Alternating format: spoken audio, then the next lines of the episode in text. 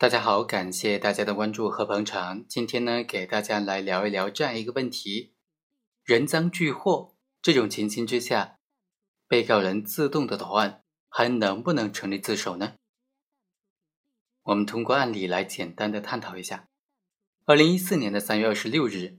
安徽省某县的森林公安局接到群众举报，说崔某在家里非法的经营木材加工厂。当天，这个派出所就派出的相关人员到崔某家中调查，在现场就看见了大量非法收购的林木。民警拍了照片，贴了封条，然后进行固定证据，口头告知崔某到当天下午去派出所接受调查。于是这天下午，崔某就主动到派出所，在办案人员的调查询问当中，如实的供述了自己的犯罪事实。一审法院就认为，崔某这种情形已经构成了自首，可以从轻处罚，所以呢，以非法收购盗伐滥伐的林木罪，判处了崔某有期徒刑九个月，罚金一点五万元。但是检察机关就不同意了，提出了抗诉。检察机关认为啊，根据最高人民法院关于处理自首和立功若干问题的意见第一条的规定，罪行未被有关部门司法机关察觉。仅仅因为形迹可疑被盘查教育之后，主动交代了犯罪事实的，应当视为自动投案。但是本案当中，崔某是公安机关接到群众举报之后发现的，崔某正是在人赃俱获的情况之下，才不得不向侦查机关承认了全部的犯罪事实。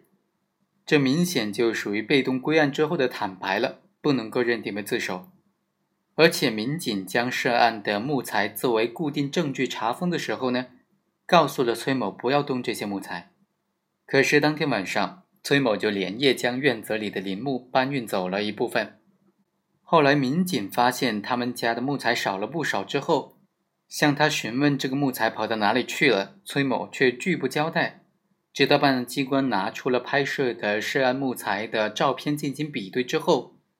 崔某才不得不承认。为了减轻刑罚，转移的部分木材的事实，所以可以发现呢，崔某并没有悔罪的表现，也没有主动供述自己罪行的意愿。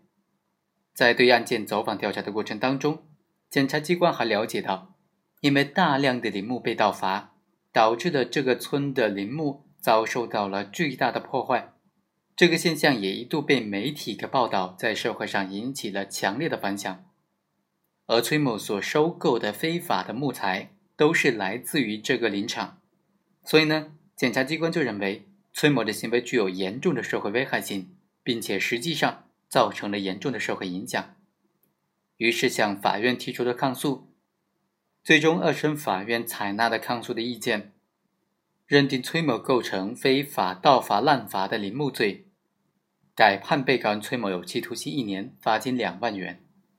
好，以上就是本期的全部内容，我们下期再会。